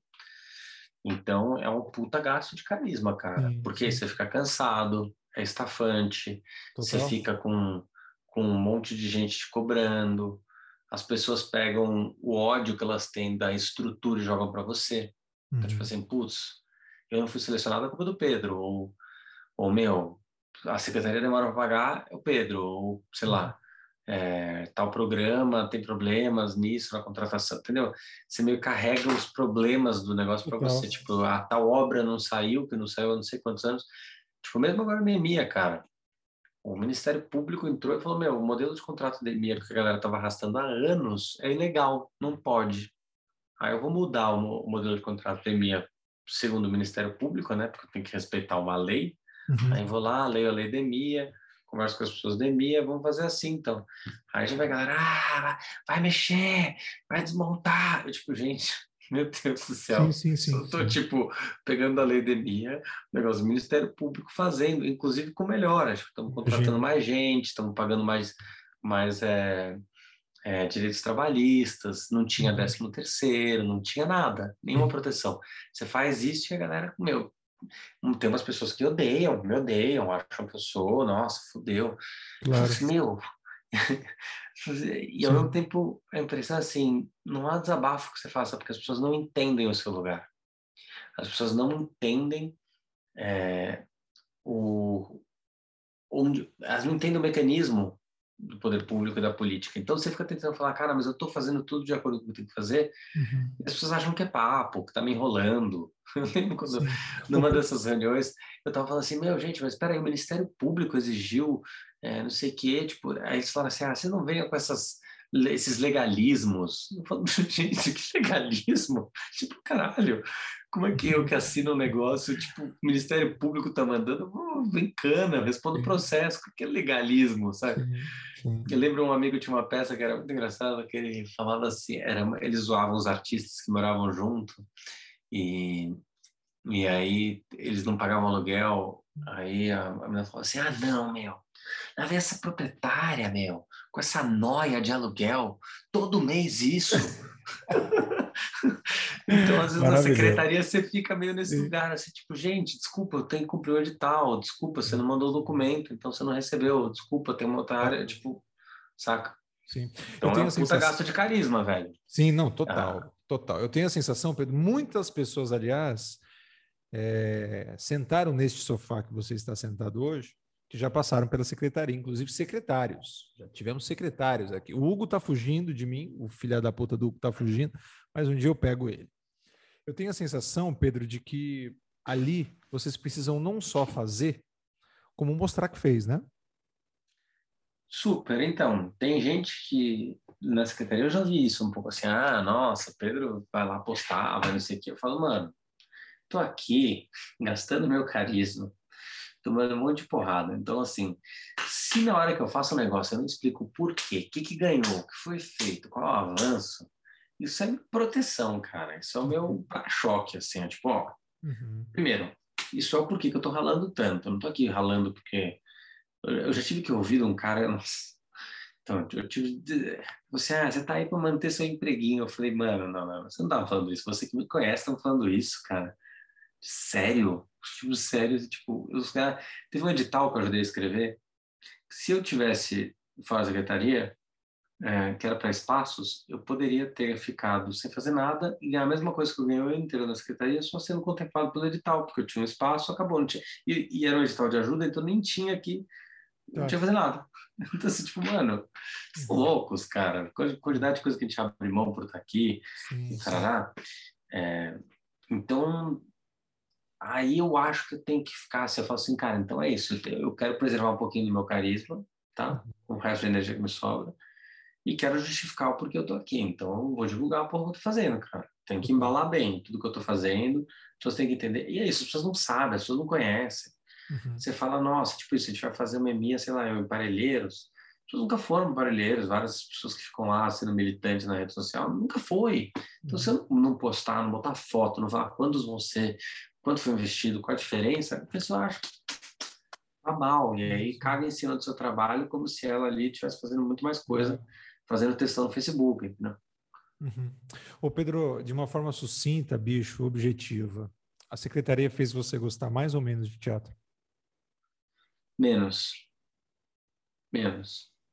Faz gostar menos, faz sentir teatro meio, meio Chato, Nossa. Né? chato pra caralho. Chato não, chato um pouco, isso sim, porque tipo, você começa a ver muito projeto, né? Você fica assim, ah, legal, projeto. Tipo, ah, gente, as coisas não, não são tão importantes, nós não somos, eu não sou, é tipo. Uhum. E acima de tudo, eu acho que a secretaria me deu uma dimensão assim, essa coisa do revolucionário de boutique, sabe? Uhum. Tipo, ah, eu sou muito revoltado na minha peça. Eu falo, nossa, mas, tipo, isso tem efeito de nada. Uhum. Tipo, você quer realmente transformar? Chega aí, dá para transformar um monte de coisa, mas aqui, aqui a gente está transformando. Tipo, meu, eu fico brigando para fazer um um programa, eu estou dando emprego para 101 jovens por um ano da periferia, entendeu? Uhum. Eu vou mudar para TMIA, vão ter 400 crianças, vão ter escolas de iniciação artística. Boa. Entende? Aí eu volto para as minhas peças políticas lá e falo, ah, meu, por que, que eu me esforço tanto? Tipo, ou isso, o negócio do público que eu falei lá, assim, meu, faço direitinho, meu, são 600 mil pessoas mais. Ou onde consegue contratar, não sei quanto certo, entendeu? Então eu, eu fico olhando para isso e falo, mano, Sim. Eu que sou eu que sou muito vinculado com política, com a justiça, com a transformação, falo aqui eu tô podendo fazer, cara. Então às vezes eu volto um pouco pro teatro meio assim, hã? Para quê mesmo? Qual que é o qual que é o foco, sabe? Tipo, Sim. legal, tem que ser muito foda então. Então faça uma coisa, sabe, ele dá um pouco um lugar assim meio para quê? Uhum. Eu amo teatro, é muito natural para mim fazer, muito gostoso, me alivia, faz bem. Então, eu te digo assim, ah, com certeza o filho do Guarnieri falava isso, cara, nunca vi meu pai tão triste como quando ele foi secretário de cultura. Eu já vi ele fazendo novela, não sei o que, ele fazendo uma boa. Agora, secretário de cultura, ele tava mal. E eu acho mesmo, enquanto eu tô na secretaria, tipo isso que você fala, assim, meu, cansar, cara de cansado, né? Puta, cara tá pra baixo. É, porque, meu, se eu te contar meu dia em detalhes, uhum. vou ouvir amanhã, tipo, meu, é claro. muita porrada. Então. Mas ela, é só sair, ele... Pedro? É, eu é sei. Só sair, viu? Eu sei, eu vou sair, cara, uma hora, fica tranquilo, mas eu acho que é isso. Não, você que acha, deles, mas é isso, assim, é o que eu te falei, eu, essa peça que eu fiz, o Apple faz exatamente disso. Para mim é que nem uhum. paternidade, entendeu? Não é sobre o que, que eu quero ou não quero fazer. Não é essa coisa, ah, indivíduos livres que não. Não, mano, eu tô falando do nosso país, falando da minha cidade. Tipo, eu tenho orgulho de fazer as coisas que eu fiz ter orgulho. Eu acho que a gente está deixando transformações sérias. Então, assim, meu, vou me uhum. cansar, vou, vou sair. Bem, daqui a pouco acaba. É o que eu falei. É sim. casusa, meu. Não vou sim, ficar aqui sim. 30 anos. Daqui a seis meses tá. eu saí, um mês eu saí. Então, tipo, beleza. Fiquei cansado na época da minha vida, mas o mais importante que eu vou me perguntar é: fiz coisas relevantes? Fiz o que estava na minha mão para mudar o rolê? Uhum. Essa é a minha pergunta eu estava cansado ou não, mano. Eu já ficava cansado com teatro, com cinema, fazendo show, performance, nem dinheiro ganhava, ficava cansado. Por que eu não posso ficar cansado com um negócio que realmente transforma a trajetória, saca? Uhum. Boa. Ô Pedro, para finalizar, bicho, é, a gente tem um quadro aqui neste programa. A gente tem quadro, viu, Pedro?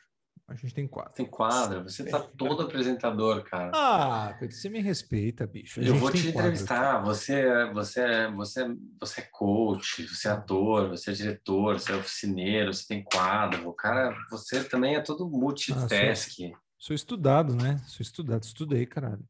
Pedro, vamos lá. Ó, é, aqui neste programete a gente possui uma originalidade, tá? Que é o famoso ping-pong, algo muito original que pertence só a este podcast. Eu vou te fazer uma série de perguntas, uma série de provocações, e você aí me diz de sopetão, tá? Sem, sem, sem, sem discurso, sem narrativas longas, tá, Pedro? Tá me achando uma... muito discursivo, né? Tá bom, Isso, vai é, lá. É, não, esse é o momento papo, o momento ping-pong. Perguntas... Mas vai ter que cortar, cara, você vai ter que editar. Não, não vou editar o caralho. É, vai do início ao fim, como de fato o bagulho é. Ó. Tá. Vou te provocar, vou te colocar uma série de situações e você me dizer de sopetão o que, que te vem. Tá? tá? Perguntas tá. toscas para respostas sinceras. Vamos lá. Morou. Música ou silêncio? Música, pra caralho. Você prefere dormir ou acordar? Ah, desculpa, deixa eu voltar na música. Eu, eu, minha companheira Roberta, tudo pensa, nossa, que privilégio do Pedro, né? Que a Roberta tem um puta bom gosto musical, faz umas putas seleções, só que ela não ouve música em casa. É, música para ela é trabalho. Então, quando ela faz as seleções maravilhosas dela, que os ouvintes ouvem, ela bota um fone, que nem eu tô, faz aqui, e vai para casa, você bota uma música e fala, ai, música. então, eu e eu amo ouvir música, eu ouço música direto. Sim. Então, vai lá. Seguiu. Qual a próxima? Conheço alguns músicos assim que não suportam nem ouvir música daquele. Naquele músicos são assim. Sim, os músicos são assim. Não suportam ouvir música em consultório odontológico, no elevador, na padaria. É. Mas entre Exato. música e silêncio, você prefere música. Música. Perfeito. Música. Você prefere dormir ou acordar, meu irmão? Acordar.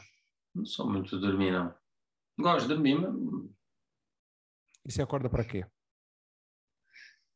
Acordo para uma parte de coisa, acordo para cuidar da minha filha, acordo para trabalhar para caralho. Adoro acordar para viajar, que adoro que você acorda muito cedo que você vai viajar, sensação maravilhosa. que mais que eu acordo? Só. Acho que é isso. É, você sonha, Pedro? Digo, o sonho, esse sonho de dormir e sonhar? Sonho, sonho, sonho. Tenho sonhos meio atormentados, assim, como você percebeu na minha análise política do começo, assim. Sempre tive sonhos, acho que o meu grande medo, engraçado, a rua é meio hipocondríaca, também era muito hipocondríaca. Então, todo medo dela é o vírus, e todos os meus medos são políticos, entendeu? Tenho medo disso, tenho medo de polícia, tenho medo de ditadura, tenho medo de cagada, então, assim, e muitas vezes meus sonhos são meio assim, meio persecutórios, eu chego no negócio, tarará, ou sonhos intensos e que misturam coisas, mas o sonho Gosto bastante de sonhar. Puta, então você é a Roberta agora na pandemia, prato cheio, né? Você tem medo prato de... cheio. Porra. É, é que eu era um moleque mais medroso. Eu hoje não me sinto uma pessoa muito medrosa. Mas é isso, tipo, a, por exemplo, a avó que é, que é hipocondríaca na pandemia é um prato cheio. Tipo, todo dia ela tem Covid. tipo, eu falo, meu, puta, cara, que, quem fez esse roteiro aqui me, me, me pegou, porque uma hipocondríaca já era hipocondríaca, já era noiada, tipo, com uma pandemia, tipo, um casamento assim, meu, que casting que fizeram. Sim, sim. É, e eu, eu com o Bolsonaro, né, nesse sentido, tipo, putz. Total, total. Pedro, cinema ou teatro? Cinema, meu. Com certeza, tipo assim, programa, vamos no cinema ou teatro? Nossa, vamos no cinema, claro, amo cinema. Agora, fazer cinema é um porre. Eu me formei em cinema. Uhum. E eu mudei pro teatro porque fazer cinema é um porre. Você trabalhou com a Laís, porque, não? Você começou com a Laís? Trabalhei com a Laís. Porque é isso, você pega sete de 15 horas, aí você não dorme, você não vê sua família, você não tem agenda. A Laís ainda está eu... na secretaria? Não, saiu. Saiu no começo do ano passado. Tá. É... Em cena ou fora de cena? Eu em cena. Eu costumo ficar mais fora de cena, mas com certeza que me dá mais prazer é em cena. Uhum. Tipo, eu acho que eu sou. Por favor. Não, não, não, Eu acho que, tipo assim, eu me sinto confortável no papel de diretor. Assim, tipo, uhum. mas tesão, prazer. Quando eu tô uhum. pra cena, eu falo, meu, que delícia. Eu falo, por isso que os atores são felizes, gente. São leves. Não fica dormindo com aquele monte de noia que o diretor dorme e não tem também a realização. Sim. Então, amo estar em cena. Você prefere a cena ou a coxia? Cena. Cena total. Eu adoro camarim, cara. Mas coxia... Eu gosto do ambiente, é o que eu falei. Eu gosto de chegar numa sala de ensaio, chegar para arrumar um palco, ficar falando bobagem, eu amo, amo. Quando a minha filha nasceu, que eu fiquei uns três, quatro meses sem o teatro, é... isso tinha sido raro, nunca tinha rolado na minha vida, porque eu estava com 15 peças simultâneas. Quando eu cheguei, fui pra festa, falei, meu, que saudade disso, cara, que é o que eu tô com muita saudade hoje. Chegar no camarim, vai lá, vou, vai, vou lá montar, sacanei o cara que tá montando, vou na plateia, vejo quantos ingressos tem. Falei, eu gosto disso. Então é isso, tipo, de teatro eu gosto disso, saca? É isso que eu gosto de teatro, eu gosto desse dia a dia do teatro. Total. Como, digamos assim, como, como efeito estético, eu gosto mais de ver um show de ao cinema do que ver teatro. Entendi, entendi. Curioso, curioso e corajoso você dizer isso. Né? É, é, a possibilidade do encontro, né, Pedro? Ah, eu, é que eu acho que o cinema, eu, e a, e a, o cinema tem uma coisa que você vê muito confortável, né? Porque ninguém tá te vendo, você não conhece o elenco, você tá ali relaxado, tipo, meio entretenho, sabe? Assim, eu vou mergulhar nessa história. A fazer cinema e, é chato pra caralho, concordo com você. Fazer um porre. E música, música, meu Deus do céu, música é, é outro grau de, de, de potência de comunicação, né? Sim. Eu acho. Sim, tipo, sim. o que é emoção na veia, é, é dança na veia, é muito catártico, né? Uhum. Então, eu acho que show é foda. Uhum. Tipo, acho que é a arte mais poderosa, assim. Sim, sim. Você prefere rir ou fazer rir? Prefiro fazer rir. Prefiro fazer rir. Adoro fazer rir. E você ri do quê? Nossa, eu rio de piadas muito estúpidas, cara. Tenho um tipo de humor meio constrangedor que eu gosto de, de ficar constrangido, sabe? Eu, eu gosto de fazer... E as pessoas não entendem. Que é tipo, eu sei que essa piada ela é bizarra e eu faço ela porque eu sei que ela é bizarra e eu rio muito. As pessoas, nossa, que bosta de piada. Tipo, sim, eu tô rindo não da bosta da piada. Eu tô rindo de ter entrado nessa situação de bosta, de ter contado uma piada horrível, entendeu? Eu adoro esse constrangimento, assim, esse, esse lugar meio, puta, que, que, que, que você fez? Por que você falou isso? Adoro. Gosto. Qual é a pessoa mais legal do mundo? A pessoa mais legal do mundo é a Rosa, meu. Uhum. Rosa é a pessoa mais legal do mundo. E a, e a Roberta no programa, eu falo isso. Às vezes eu ouço o programa e falo, meu, Roberta, eu queria ser companheira dessa locutora aí. Maravilhoso. Ela é, ela é muito maravilhosa, autoastral, inspirada. Sim. As duas são maravilhosas. São bravas, mas isso a gente, a gente não conta no podcast. A tua atenção está onde, Pedro? Minha atenção ou atenção? A tua atenção. Minha atenção, ela tá puta, em tudo, assim, no dia a dia, na minha filha, secretaria, como é que eu vou fazer, como é que eu... Eu tenho uma coisa meio que eu fico percebendo que parece que na prática eu sou um cara quase do Aikido, por mais que eu não faça, sabe?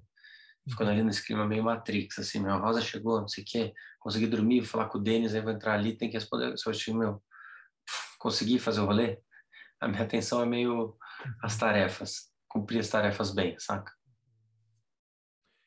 É, o que, que te deixa puto, bicho? Puta, cara, muita coisa me deixa puto. Mas eu, eu tenho muito, eu fico muito puto com isso que eu discuti ali no meio, que eu tava bravo, com essas coisas meio. Ah, primeiro que assim, gente que não sabe dialogar, eu fico puto, cara. Uhum. E eu tenho muita gente por perto, às vezes, que é assim, sabe? Que eu falo que não sabe ser contrariado, ou não sei o quê, ou, que... ou isso, essas, essas demagogias, essas, essas, coisas, essas coisas que não quer resolver, gente que quer a briga, não quer a construção, isso me deixa puto ah, não, gente, não é possível, sabe? Eu, eu parece que eu vou três vezes falar, não, sério que você não vai querer resolver na conversa? Fico puto, entendeu? Sabe? Tipo, sério que você não vai tentar resolver, você vai, tipo, é isso mesmo. Então, Sim. isso eu fico puto.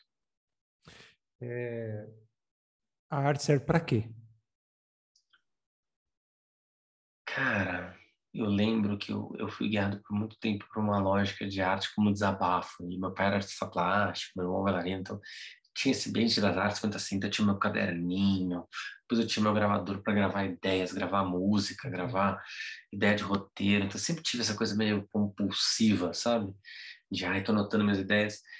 E, e sempre acreditei que se eu tinha necessidade de expressão, aquilo era autêntico, aquilo era legal e aquilo era meu termômetro.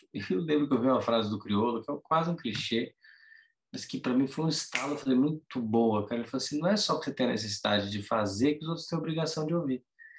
Uhum. E isso, para mim, foi é um contraponto que eu adoro que me baseia muito nas peças que eu faço. Tipo, legal, minha pulsão, que me move, que não sei o que, trará, mas por que e com quem eu quero falar, Uhum. sabe? Uhum. Então, assim, ela é uma comunicação, saca?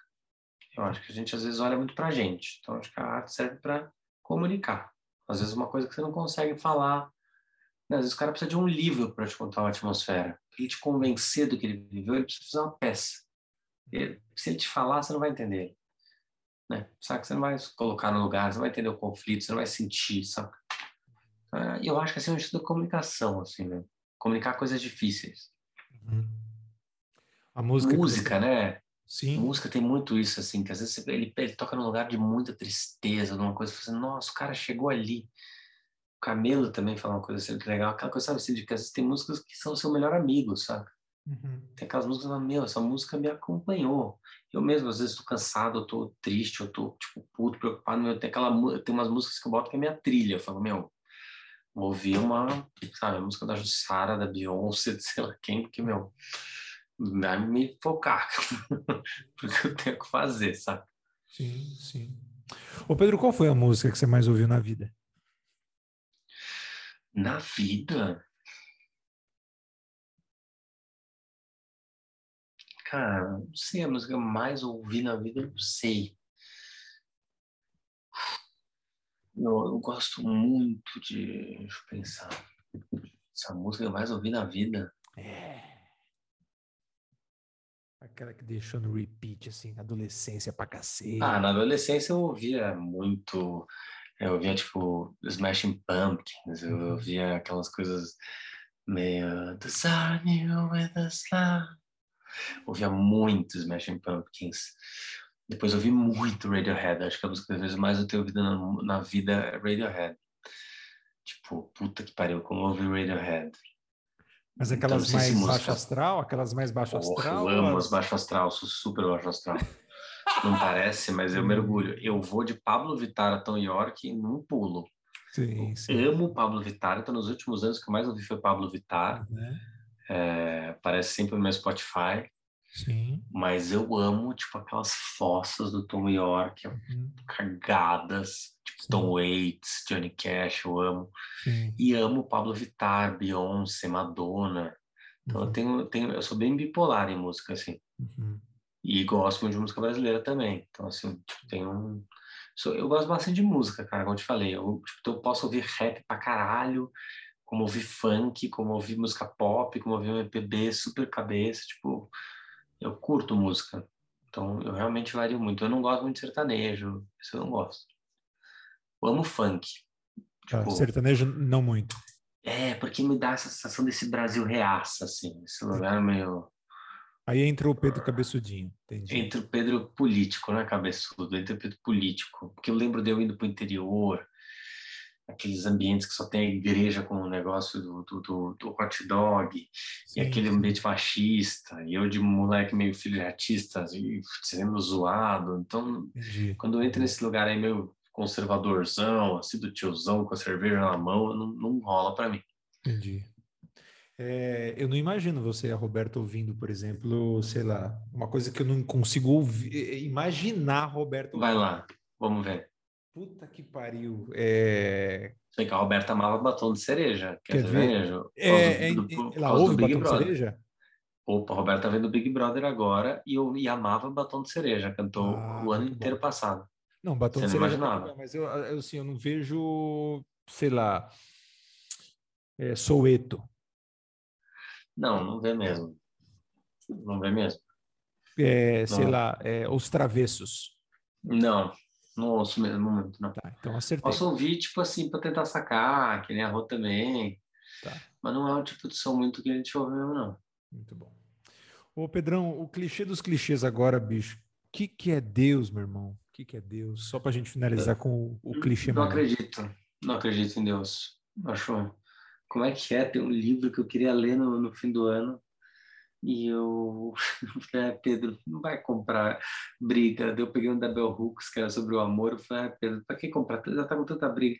Mas era tipo, sei lá, Deus é uma invenção. Era um muito de um cara muito ateu que ele ia tipo que salamago, assim.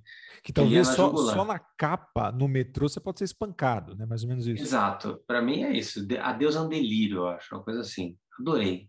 Depois veio esse nome, mas eu falei assim, nossa, é bem isso. Deus é um delírio, Deus é uma ficção, Deus é Papai Noel. Mas sempre foi Essa é a assim? leitura.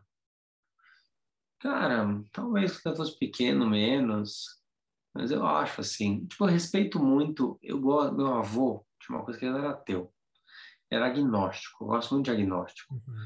Então, assim, não é que assim, ah, o Pedro que é arrogante, tá cagando pra não sei o quê, pra religião. Não, cara, eu sou religioso num lugar, sou, é as pessoas às vezes falam de espiritualizado, apesar de eu não acreditar em espírito. Mas eu sou no lugar de que, assim, eu sei que o cérebro é muito superestimado. Tipo, então não tem esse lugar da arrogância intelectual do ateu. Eu acho assim, meu ateu não sabe porra nenhuma, qualquer hora pode vir realmente um, um cometa engolir a gente, a gente tá no ralo, tipo... Então, o agnóstico, ele, ele dá esse lugar que assim, cara, eu não tenho capacidade de dizer o que é. O que é a vida, o que, que tá, não tá. Mas eu acho que todas essas formas, muito assim, ah, que Deus, não sei o que, os anjos, não sei o que, eu falo legal, como, como comédia dell'arte para mim, eu leio como comédia dell'arte, tipo signo, eu falo legal. Inventaram um conjunto de personagens aí, uma cosmogonia interessante, que nem, que nem a gente vê hoje os deuses gregos, os deuses gregos, eles muitos viraram inspiração para criar super-herói. Então, para mim, é meio parecido, assim, tipo, ah, Entendi. tem Zeus, tem Afrodite, ah, tem, tem Santa não sei o quê, tipo, putz, para mim, e eu sei que isso é altamente impopular, Tá. zero. Ô Pedro, é, é agora quadro encerrado, tá? Quadro encerrado. Então, Quadro encerrado. Não sofreu não, né? Foi, deu tudo certo, né? não, adorei, achei divertidinho. É, Queria mais. Você tem uma boa relação com o teu dinheiro? Cara, não muito. Eu não sou um cara muito bom com dinheiro, assim, de nossa, guardar grana. Sou zero metódico com dinheiro. Sou totalmente bom vivante. Tipo, ganho dinheiro, quero viajar, quero. Tipo, nunca entendi a galera que pegou ali aquela, aquele momento meio 30 anos e ficava guardando dinheiro, não faz isso. Odeio economizar. Odeio economizar. Odeio economizar. Mas já precisou? Porra, quem não? Ah, quer dizer, tem gente que não. Mas assim, tipo, eu prefiro falar, meu, eu vou trabalhar. gente que não. Eu prefiro, eu prefiro ter que falar, meu, eu vou trabalhar mais, preciso ganhar mais, preciso fazer outros trabalhos, preciso trabalhar quatro turnos, do que ter que ficar numa noia de aquela coisa, ah, fui no restaurante, vou dividir a conta, eu só pedi. Tipo, meu, não, vamos lá, o que eu tô fazendo de errado, entendeu? O- Eu uso meio como motor para querer ganhar mais ou trabalhar mais quando eu vejo que eu tô precisando economizar. Eu falo, opa, opa, opa, tá dando ruim, Uhum. preciso, tipo, vamos nessa, cresce, sabe? Ô Pedro, vamos lá. Quais são os seus trampos hoje que ajudam a pagar seus boletos? Resumidamente. Cara, tem a Secretaria de Cultura, tem as peças que, bem ou mal, ainda existem, então, apesar da já ter totalmente pausado, mas, né, conseguir ganhar editais, ou fazer temporadas, ou vender alguma coisa ali para um teatro e tal. É, dou uma oficina no Pequeno Ato, faço o núcleo de criação do Pequeno Ato, que é como eu mantenho o Pequeno Ato. Ainda existe o Pequeno Ato? Ainda tá lá? Opa, tá lá, cara. Aquele prédio é alugado, né? Não alugado. Aí, é, alugado. é, o Pedro, o, o, o prédio da frente ainda taca ovo, ainda taca as coisas lá na rua? Taca, taca. Vamos ver se eles tacam pelo Zoom, né? Porque eu tenho tido pouco presencialmente. Mas eu vou lá na quarta, vou voltar a dar aula lá no núcleo de criação do Pequeno Ato. Olha, só existe então. E, e ele tá, ele tá. Esse tempo todo você, você- conseguiu manter, bicho, pagar o aluguel bonitinho e tal? Puta, mano, consegui, cara. Desespero, mas consegui. Porque eu tenho o núcleo de criação. Claro. Ô Pedro, você É o não precisa me o- dizer, desculpa, você não precisa me, me, me falar do valor, mas é um preço altinho, né, bicho? É porque é no centro, é um lugar Ah, ali. cara, é o seguinte, na verdade, o que o, o Pequeno Ato em si, o aluguel, o pequeno alto, pequeno alto. não é tão alto assim, cara. Não é tão alto porque também é uma rua meio detonada. Pro que ele é, dois pisos, que tem uma sala de ensaio, uma sala de apresentação embaixo. Só que, tipo, é, é caro num lugar, tipo assim, um cara sozinho, que não tem uma companhia, que não tem nada pagando essa porra, que não tem, Sim. não é publicitário, não tem um pai que tá pagando tudo para ele, é treta. Mas eu, felizmente, consegui que o meu trabalho segurasse. Por exemplo, o próprio, as coisas que eu faço no Pequeno Ato pagam o Pequeno Ato, entendeu? Boa. Eu sempre abro essa oficina de criação e ela sempre paga o Pequeno Ato. Felizmente, sabe, também cobro direito e sempre tem gente procurando, sempre tem lista de espera, então eu vou nessa, assim. É uma pena, porque pré-pandemia eu estava fazendo os trabalhos que eu amava, que era dirigir umas coisas mais tipo lançamento de série da Amazon, entendeu? Uhum. Tipo, puta, CCXP. Eu dirigi uns stands da CCXP, eu amava. Tipo, seis stands da Amazon, um para cada série, com não sei quantos atores, entendeu? Amo, amo, amo, amo. É, então, isso estava indo muito bem aí entrou a pandemia. E isso, já fiz coisas com cinema, eu tenho essa coisa um pouco também meio multidisciplinar, né? Já tive programas de internet, já, já fiz trilha para cinema, já editei filme, já participei de preparação. Então tem essa coisa também assim, ficou rodando, né, cara? Muito bom. É, eu acho que a, o que eu sempre falo aos meus alunos é que a minha, a minha lógica econômica é dos malabares, entendeu? Uhum. Eu não aposto só em uma coisa, estou sempre com um monte de coisa rolando. Pra, tipo, um vai cair, então vai cair o outro, então vai. E aí, quando isso que eu digo, quando eu começo a sentir que eu tô ficando sem grana, começo a jogar mais bola no malabares. Eu preciso criar novos projetos, preciso criar novos projetos para poder. Entendi. Aí, às vezes, tu não sei quantas coisas, eu falo, meu, não sei como você consegue. Eu falo, mano, é isso, tipo, eu gosto do meu trabalho, claro. preciso fazer minha grana, então vamos claro. botar a roda para girar, sabe? Afinal de contas, e... precisamos ir para para Guaicá, né? Precisamos ir para Guaicá, exatamente, claro. Ô Pedro, você ainda dá aula no Célia Helena, bicho? Dou aula no Célia. É, a, a Lígia está cuidando de lá?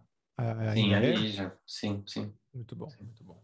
Ô Pedro, meu irmão, diz aí o que você quiser para a gente finalizar e a gente ir embora feliz. Tem alguma coisa Cara, que você queira dizer aí, bicho? Dividir, falar para mim? Espero, falar eu espero mundo. que eu ainda tenha carisma quando você lançar esse podcast, que você falou que eu sou queridinho.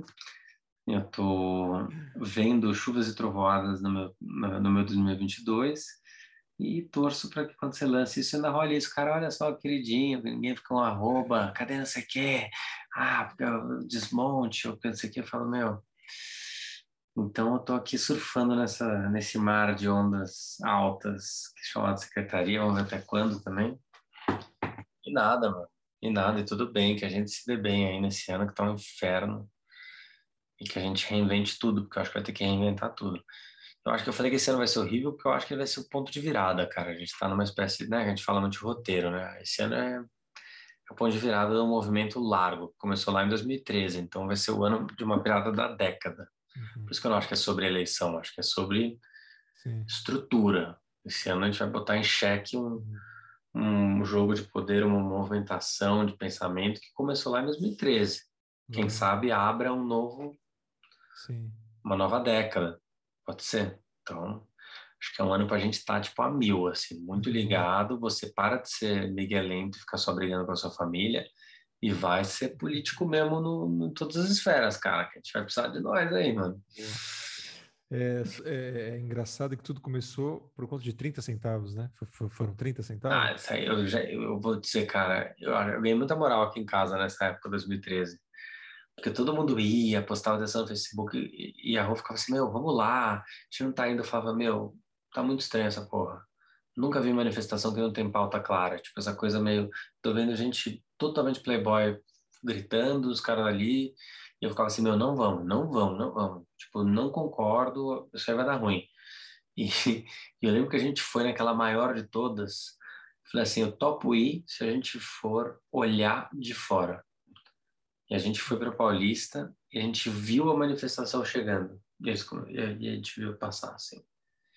Mas para mim sempre foi um negócio que eu fiquei assim. Depois, quando começou a dar ruim, eu falei, nossa, você falou que tava todo mundo me botando pilha para ir, e você ficou tipo, não, não, não. É. E, e, ficava também com os meus amigos de colégio. Ficava assim, tipo, porque tinha uns caras de CBF, falava, mano, vocês estão, tipo, alimentando fascismo. Os caras, que fascismo? Tudo para vocês é fascismo. Tipo, não, eu tô falando sério, vocês estão alimentando. Tipo, não, não falo essa palavra à toa, tipo, vai dar. Claro. Me então, lembrou muito. Você... você deve ter assistido, se é cabeçudão, aquele filme alemão, A Onda, do professor de história. A Onda, foda. Que cabeçudão, para, a Onda é ótima, e a Onda é pop pra caralho. Justamente a Onda é bom porque os jovens amam a Onda. É, né? É super pop. É pop? Esse, eu já montei mais. Super pop. Eu montei com alunos no Célia, Mara. Ah, super funciona. E... Porque ele é ah, punk, é um né? Tem a primeira é cena mara, que aparece cara. com a música do Ramones, com a camiseta Não, do Ramones. Tem, uma, né? tem umas, exatamente, umas puta músicas, é umas baladas, é uma maneira muito bem contada de mostrar como o fascismo pode pegar. Sim, total. Ô Pedro, obrigado, viu, meu irmão? Me perdoe Valeu, aí querido. pegar teu tempo, bicho, em plena segunda na noite. Aliás, para você que está nos ouvindo, estamos eu e Pedro aqui, ó, cada um em sua casa. E Pedro acabou de botar a sua filha para dormir. Ele me perguntou quanto tempo tem essa porra. Eu falei uma hora no máximo. Já estamos a quase três. Pedro, obrigado, viu, meu irmão? Você não faça isso, cara. Você não, você não estique o horário. Você acha que eu não olhei pro relógio e falei assim: olha, me engambelou, cara. Me não, você, porque foi difícil fazer você chegar até aqui.